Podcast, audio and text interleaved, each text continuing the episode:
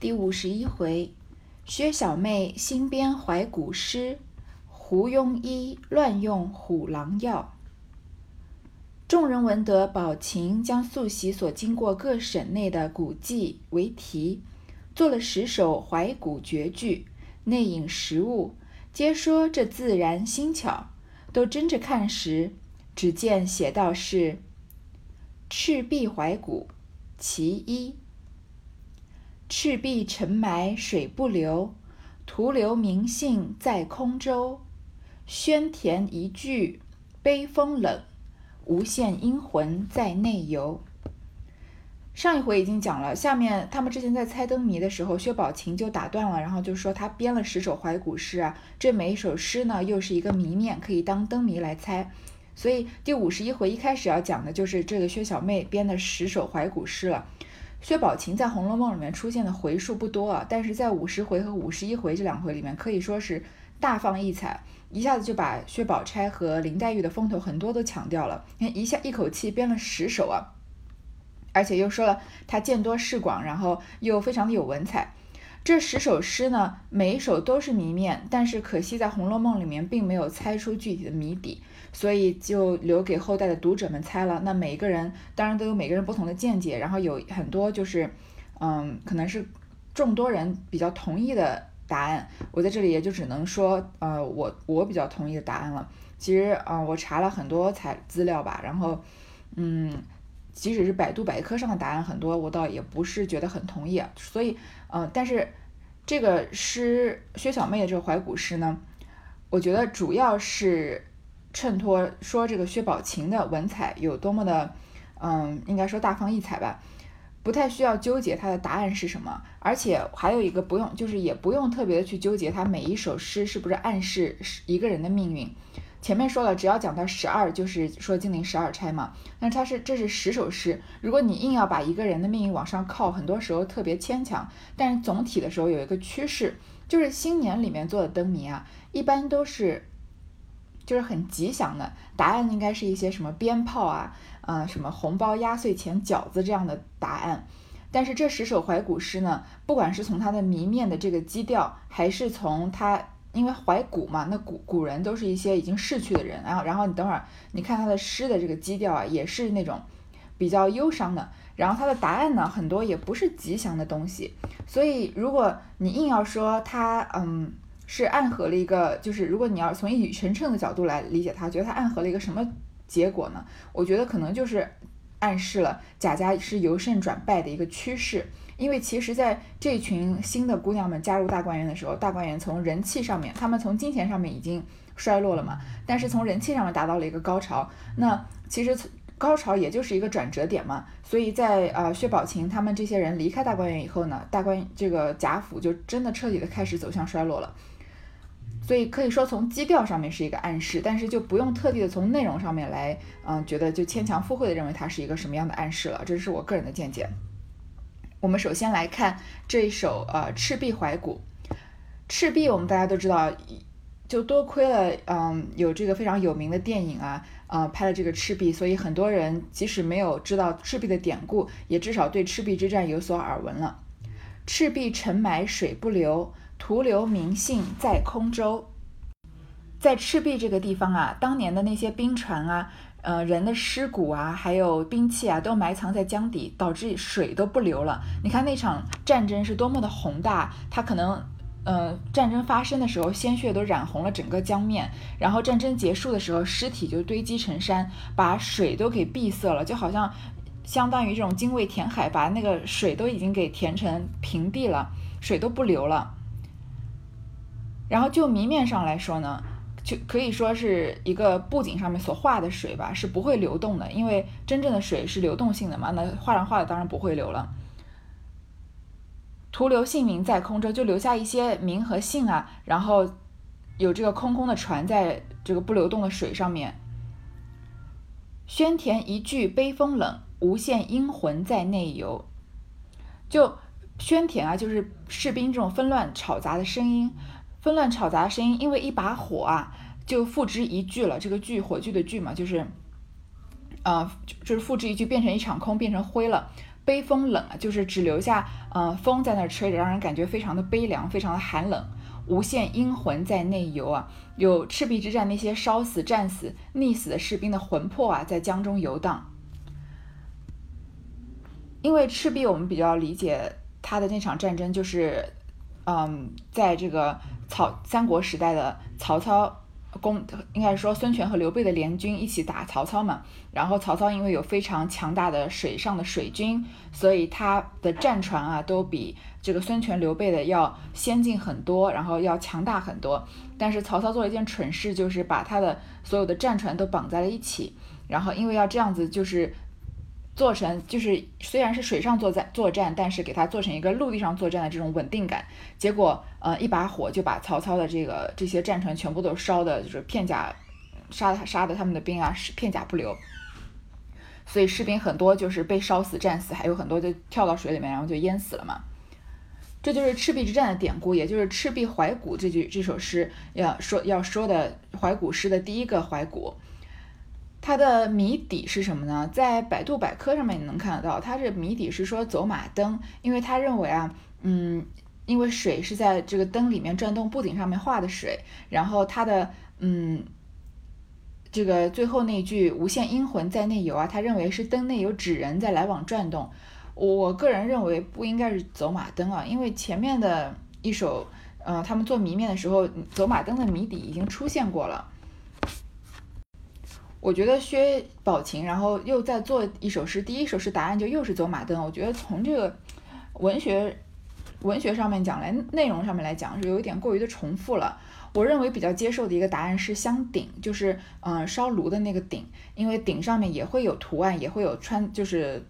就是就雕刻的一些嗯就是图就是式式样嘛。然后它也是鼎里面也是要烧火，所以。我个人认为可能是相鼎比较合理一点，但是其实这些怀古诗啊，谜底不是特别重要。我建议各位不要过于纠结它的谜底了。交趾怀古其二，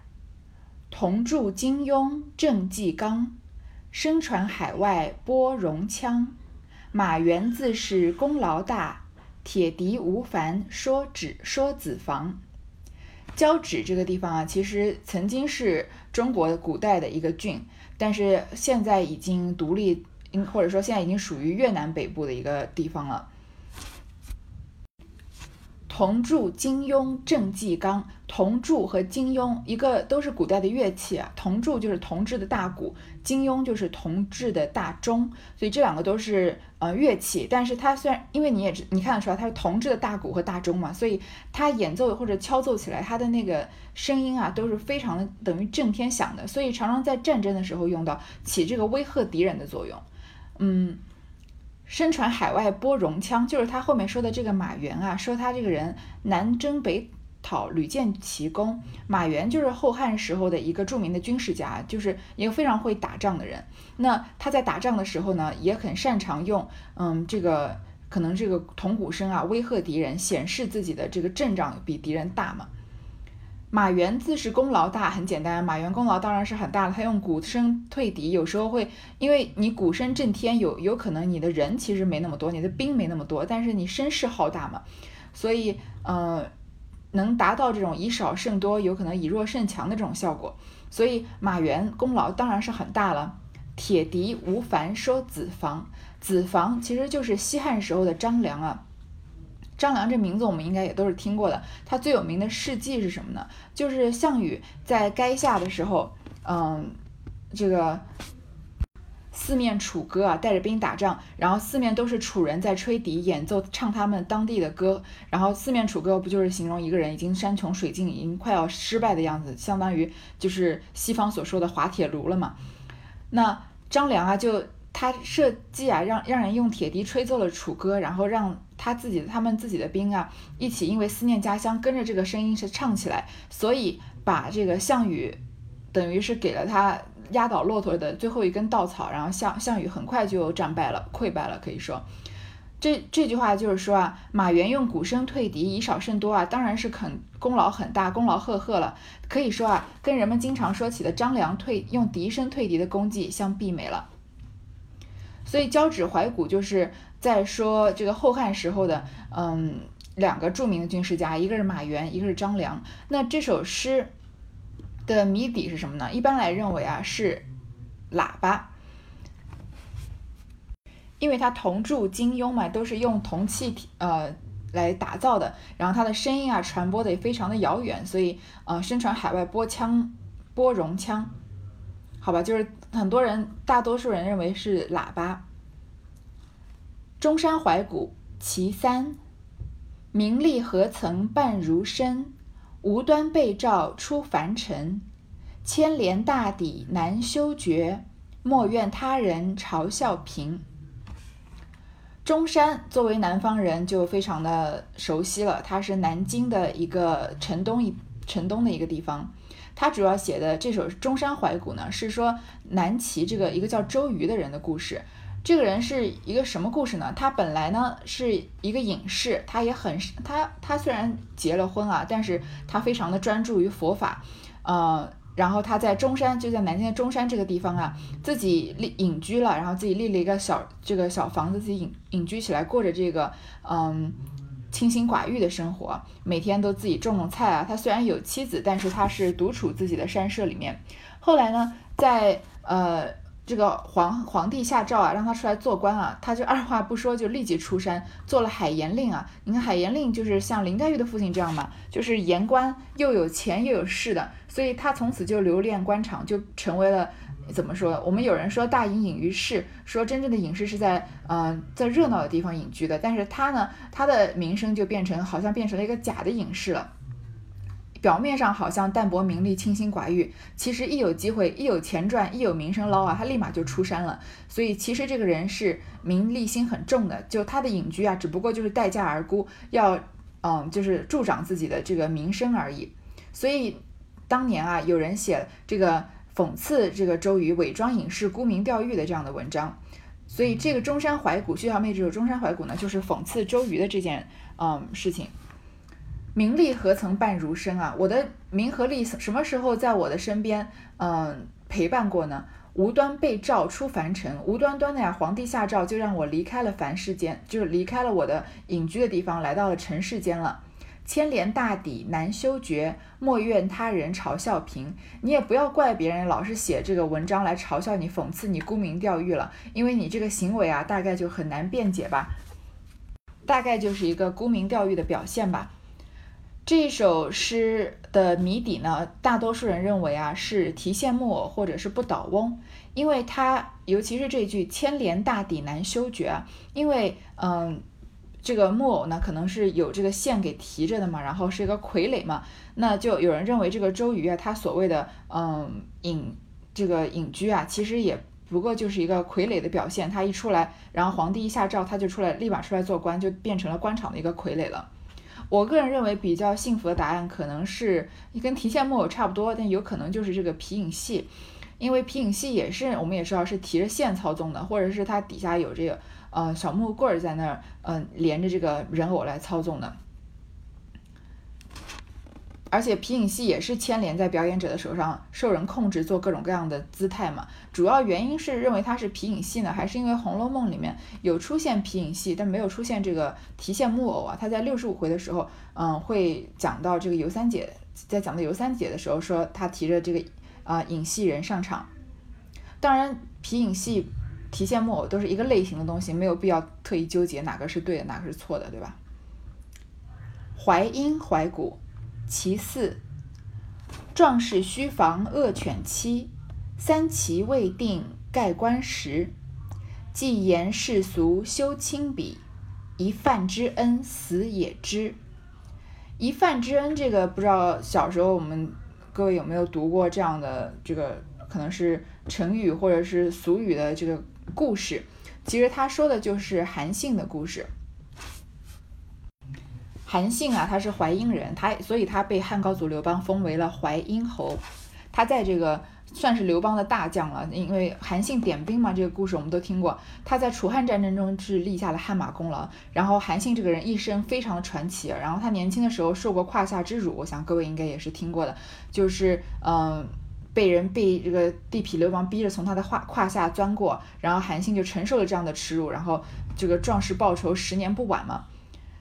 然后他的一饭之恩也是韩信曾经就是在落魄的时候，在城下钓鱼啊，然后饿了，有一个妇女呢给了他饭吃，就赏了他一饭之恩，所以他封王了以后呢，就赠了千金给当年给他提供这碗饭的妇女，然后作为报答，其实就是滴水之恩要涌泉相报的意思。壮士须防恶犬欺，三齐未定盖棺时。就是韩信这个人是个壮士啊，但是你要小心被这些地痞流氓、恶犬、恶势力的这个欺辱。三齐定位盖盖棺时，他韩信是因为他的战功非常的显著，被封为了封为了这个三齐王，也也是淮阴王啊。他先是他先是被封为三齐王，之后被贬为这个淮阴侯的，最后呢，嗯。盖棺时，你看盖棺定论，其实就是把棺材的盖子封起来，那就人死了嘛。最后韩信被吕后啊斩于这个未央宫或者是长乐宫，这个有争议就不说了。反正就是在说韩信，嗯，要防止一，你要防，你要严防小人啊。既言世俗修亲笔，一饭之恩死也知，其实就是说韩信的这个一饭之恩的故事。要懂得知恩图报啊，滴水滴水之恩要涌泉相报。这首诗的谜底是什么呢？百度百科说啊，是马桶。但是，嗯，因为为什么呢？因为韩信这个线索是韩信当年年轻的时候胯下受辱嘛，那所以就因为胯下受辱，所以就连到了这个马桶的事情。然后认为从就谜语来说啊，认为就是因为那个时候没有什么马桶，就是没有。就是现在自动的马桶嘛，他们只是只是一个路边的可能一个小房间，有时候可能连房间没有，像刘姥姥那样随便在墙头就解决了，对吧？所以说在你在路边方便的时候，要防恶犬啊，要防止有狗来咬你。但是我觉得作为薛宝琴这样的一个大家闺秀，她出一个谜面谜底是马桶，而且你说在过年的时候，那大家在吃年夜饭的时候猜出这个谜底是马桶，有点太不雅了。我不认为薛宝琴会出这样的谜底啊。那还有一个答案，大家姑且一听啊，叫做打狗棒。因为清代呢有一种迷信的观点啊，认为人死后魂魄要经过一个所谓的恶狗村，会有很多的恶狗来扑噬、撕咬你的这个灵魂。如果有了打狗棒呢，就可以顺利的过关，把这些恶犬给赶开了，也就呃合了这个嗯壮士须防恶犬欺了嘛。所以打狗棒，我们大家都知道是从这个，我我不知道各位第一次知道打狗棒是什么，我是从这《射雕英雄传》里面知道的。嗯，这个洪七公他有一个丐帮，丐帮长老才能用的这个打打狗棒，对吧？丐帮帮主才能用的，后来他传给了这个黄蓉。所以这个打狗棒呢，不是丐帮的那个打狗棒，但是也可以引申那个意思。所以是不是呢？嗯，大家就是自由心证，见仁见智了。桃叶渡怀古，其六。衰草闲花映浅池，桃枝桃叶总分离。六朝梁栋多如许，小照空悬壁上题。不好意思，漏了一首线，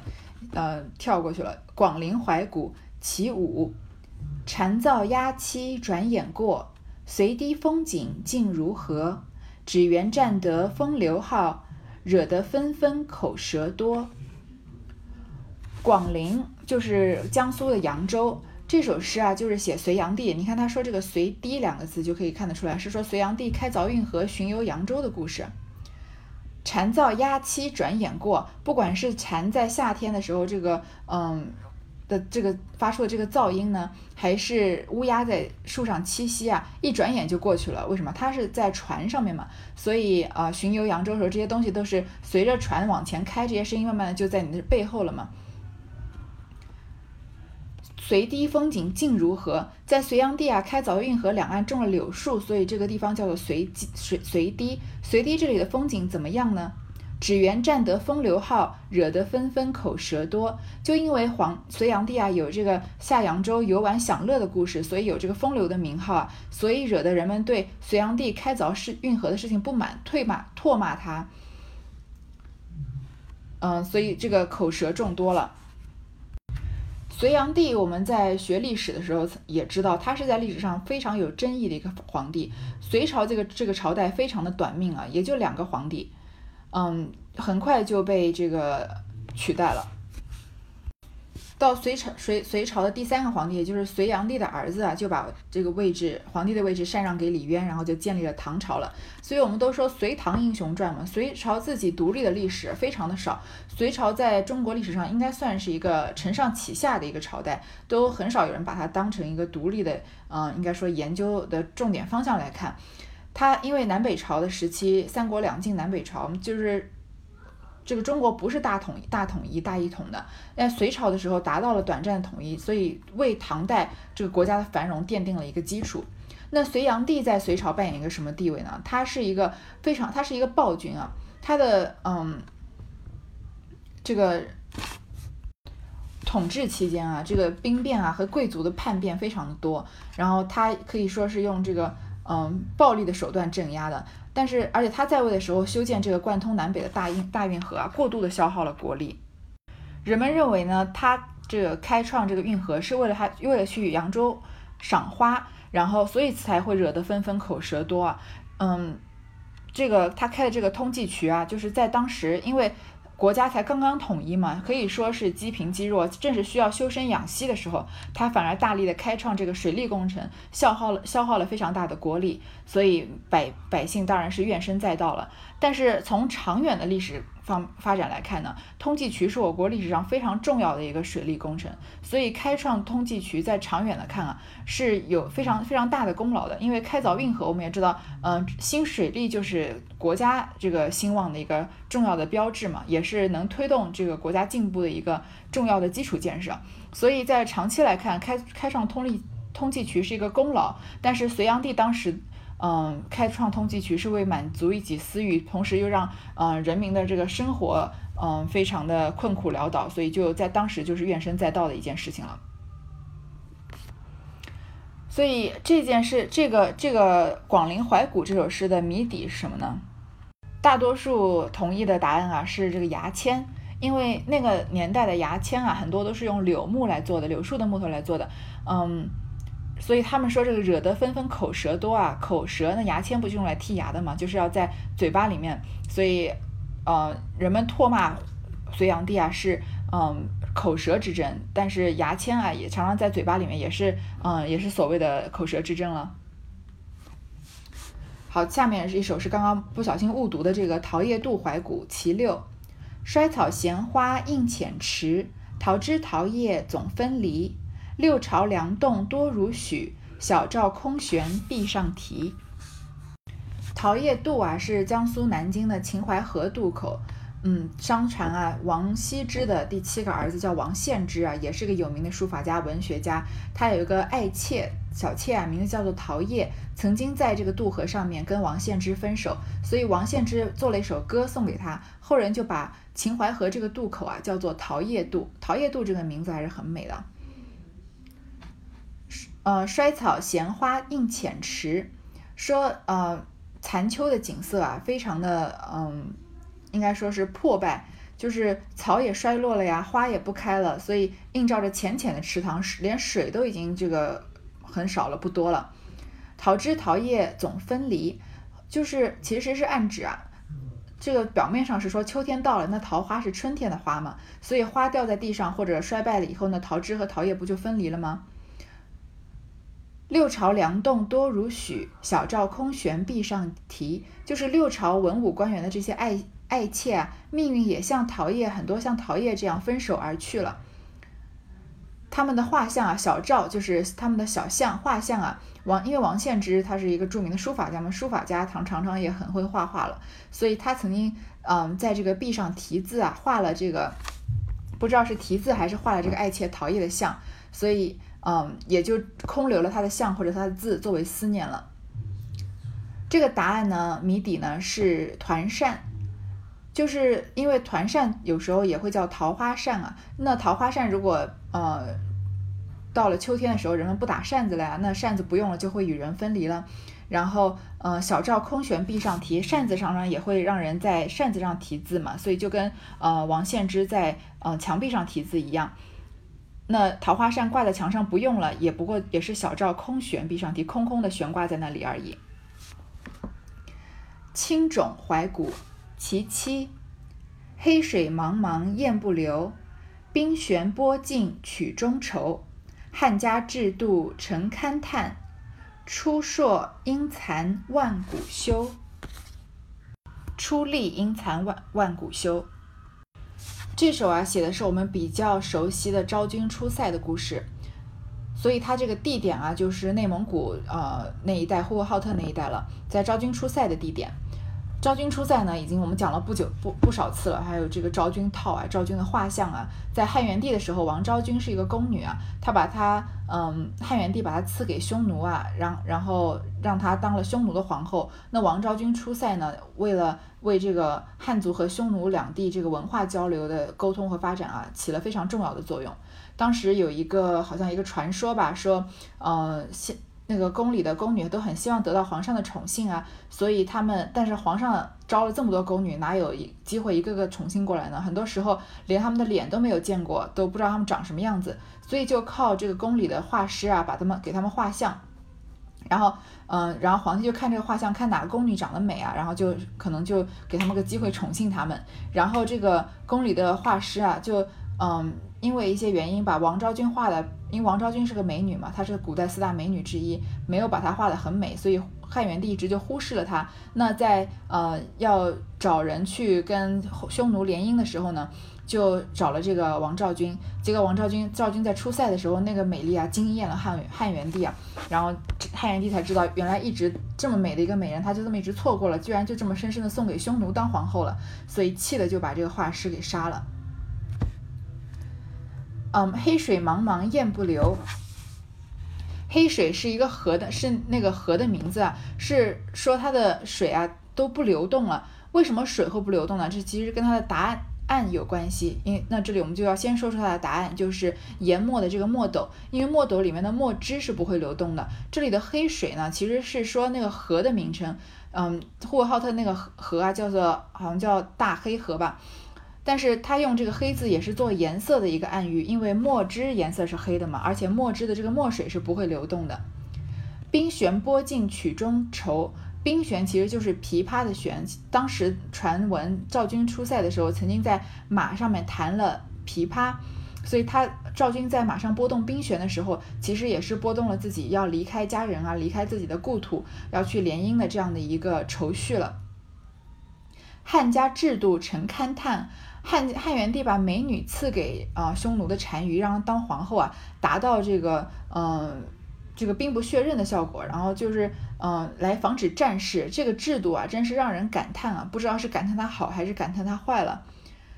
呃，出力因残万古休，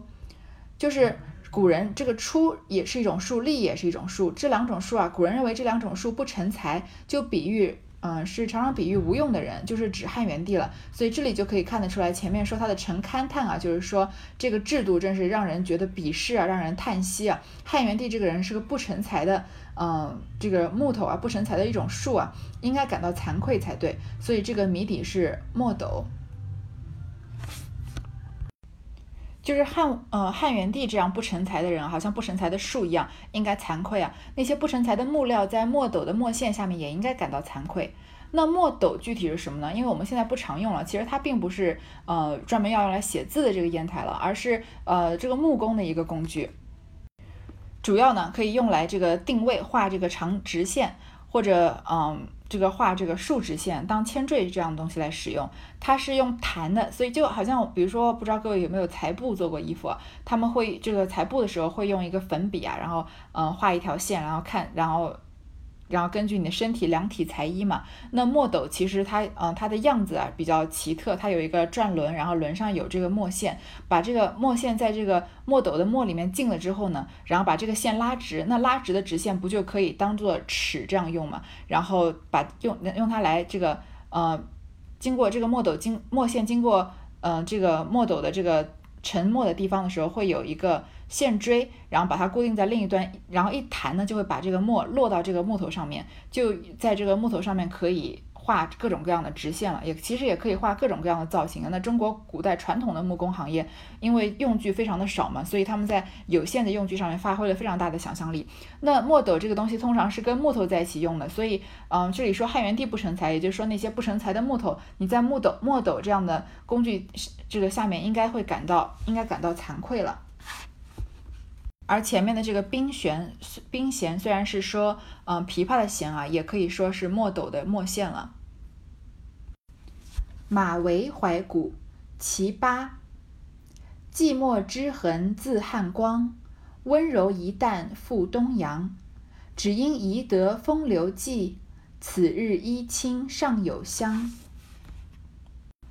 这首《马嵬怀古》呢，又是写一个我们比较熟悉的，呃，唐代的贵妃杨玉环的故事。就是因为呃唐玄宗专宠这个杨玉环嘛，所以在唐代发生安史之乱的时候呢，安禄山进攻长安的时候，唐玄宗这个李隆基啊，就带着他的爱妃杨玉环仓皇出逃啊，到了马嵬坡，在马嵬坡这里，他的护卫队啊就杀了杨国忠，然后逼迫唐玄宗让杨玉环自尽。那个年代最擅长的事情就是把嗯一个国家的兴衰或者嗯由男人造成的错误由女人来承担，认为他们是红颜祸水啊这样的嗯。找这样的借口，所以杨贵妃其实并没有什么错，但是就在嗯，因为一个国家的嗯到了这个存亡关键的时刻，所以为了振兴士兵的这个士气，所以他就被迫自杀了。寂寞之痕自汉光，温柔一旦复东阳那？这个之痕，她呃，因为杨杨玉环也是四大美女之一嘛，她脸上这个胭脂水粉的痕迹啊，呃，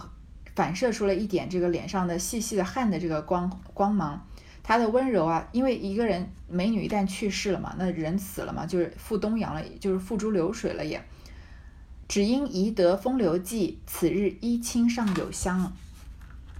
就因为杨贵妃这个人啊，一世都是呃。非常的风流，非常的嗯美艳，然后有非常多香艳的传说啊。传说中，他这个葬在驿道旁边呢。唐玄宗从四川返回的时候，秘密的下令要改葬杨玉环。在开墓的时候，发现杨玉环因为人已经死了很久了嘛，肌肤已坏啊，但是胸前的这个锦香囊还在，所以还是衣衣服上面还是有他杨玉环活着的时候的那个香香气。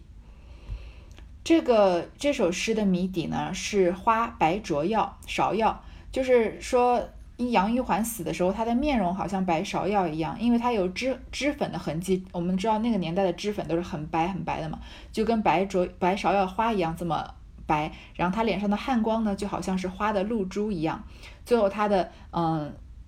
此日衣轻尚有香，它的香味啊，也是说白芍药花的这个香味了。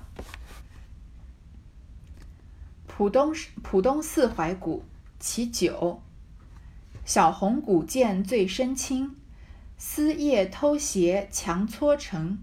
虽被夫人拾吊起，已经勾引比同行。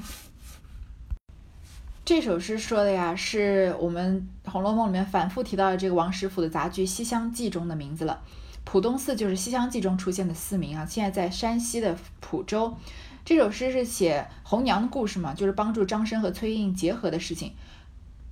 所以你想想看，这里薛宝琴要写到呃《西厢记》后面，谁要跳出来要说她了？一猜就猜到，应该是她亲姐姐薛宝钗了吧？前面已经纠正过黛玉一次了，这里我们暂时先不说啊。他虽然是说《西厢记》的事情，但是他是以一个讽刺的角度写《西厢记》的，所以嗯，说起来也比黛玉就是因为认为《西厢记》写得好啊，口齿留香，还引用他的“良辰美景奈何天”，从所谓的当时那个年代的政治正确上面来说呢。嗯，薛宝琴还算是比林黛玉好一点。小红古剑最深青，崔莺莺呢，婢女红娘啊，地位低下，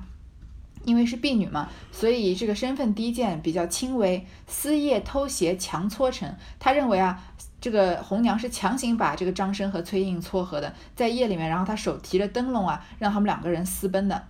虽被夫人拾吊起。已经勾引比同行，这首诗写的挺浅的。虽然因为崔莺莺的母亲她的正室啊，因为呃张生和崔莺莺私会啊，常常拷打红娘啊，但是红娘已经勾引把事实做成了呀，生米煮成熟饭了，他们俩已经私通了呀。所以呃这里就是在说红娘，但是是一个呃贬低的手法在说她的。这里稍微提一句啊，有有些人喜欢硬凑啊，认为因为说小红古剑最深情最深情，然后那个。《红楼梦》里面也有红玉这样的一个丫鬟，同时她也是个婢女，所以认为这首诗是在暗合红这个林红玉的命运。嗯，这里我就呃不太能同意了，因为我觉得比较牵强一些吧。而且，嗯，红玉的故事在前面已经讲到一个差不多，呃，讲到一个段落了，对吧？没有必要在这里突然用一首诗来隐喻他的身世，我觉得比较突兀一些，所以我认为这个跟小红的身世没有什么关系。但是当当然每个人都有每个人的看法嘛。这个谜底呢，就是红色的天灯。因为呃红色的天灯啊，它颜色是红色的，所以它叫它小红。然后因为天灯其实很轻，你因为你放起来之后要升到天上去的嘛，所以最深轻。然后呃说这个丝叶偷鞋强搓成，他红娘和张红娘催撮合张生和崔莺的时候，手里也提着灯笼，又是在说这个天灯。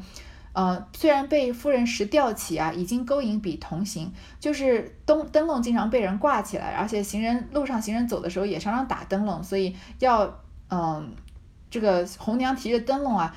这个让张生和崔莺在夜里私奔。这个灯笼也是这个谜面暗示谜底的这个答案之一了。梅花冠怀古，其实不在梅边，在柳边。个中谁识画婵娟？团圆莫忆春香到，一别西风又一年。这种梅花冠呢，跟前面的诗不同的地方在于，这个地方是一个虚拟的地方，因为它是出现在《牡丹亭》里面的。然后好了，薛宝琴又说到《牡丹亭》了，你看，就前面他说个《西厢记》，后面又说《牡丹亭》，你看后面薛宝钗要怎么说吧？呃，不在梅边，在柳边啊，其实是杜丽娘在自己的就《牡丹亭》里面女主角杜丽娘，我们已经说了很多次她的故事了。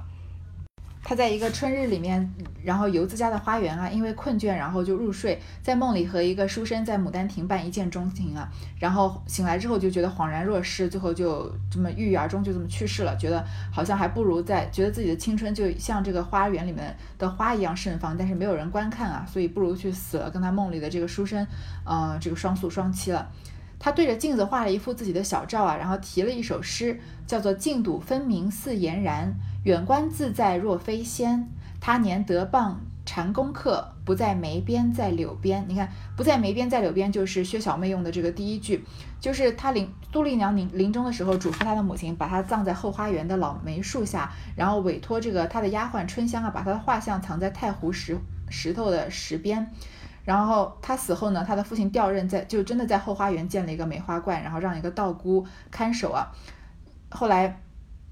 有一个穷书生啊，就是柳梦梅了，去临安应试的时候，路过了他父亲调任的地方，然后暂住在梅花观啊，在后花园拾到了那幅画像，然后其实他就是杜丽娘梦中的那个书生嘛。后来杜丽娘的鬼魂来跟他相会，最后因为他们两个人真情所感，所以复活了。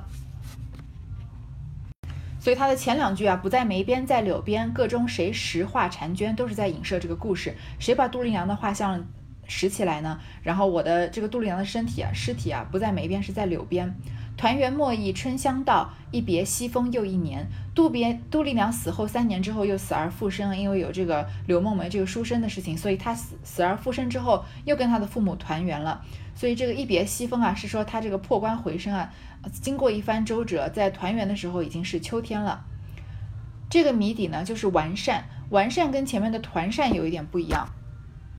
完扇上面的图案基本上都是仕女图，也就是这里出现的各种谁识画婵娟了。它当，但是它怎么说也是扇子嘛。虽然说，嗯，其实就跟圆扇、团扇都是差不多的东西。所以梅花代表冬天，柳树代表春天。那扇子只有在春夏的时候才才用啊，所以不在梅边，在柳边嘛，在春天的时候才用。到了秋天，天气又转凉，人们又不用扇子了。所以一别西风又一年啊，一旦到了冬天，你就要等到下一年再来用这个扇子了。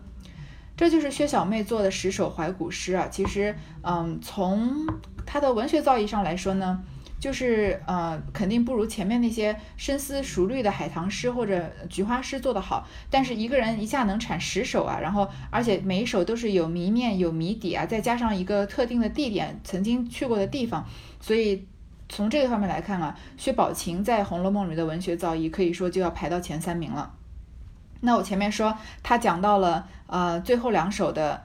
嗯这个《西厢记》和《牡丹亭》，后面薛宝钗肯定就是要有反应了，然后你就看到一群啊读过这两本书的女孩子啊在那边互相不懂装懂打哑打这个哑巴谜，然后其实互相都是心知肚明的，那我们就留到下一次再说了。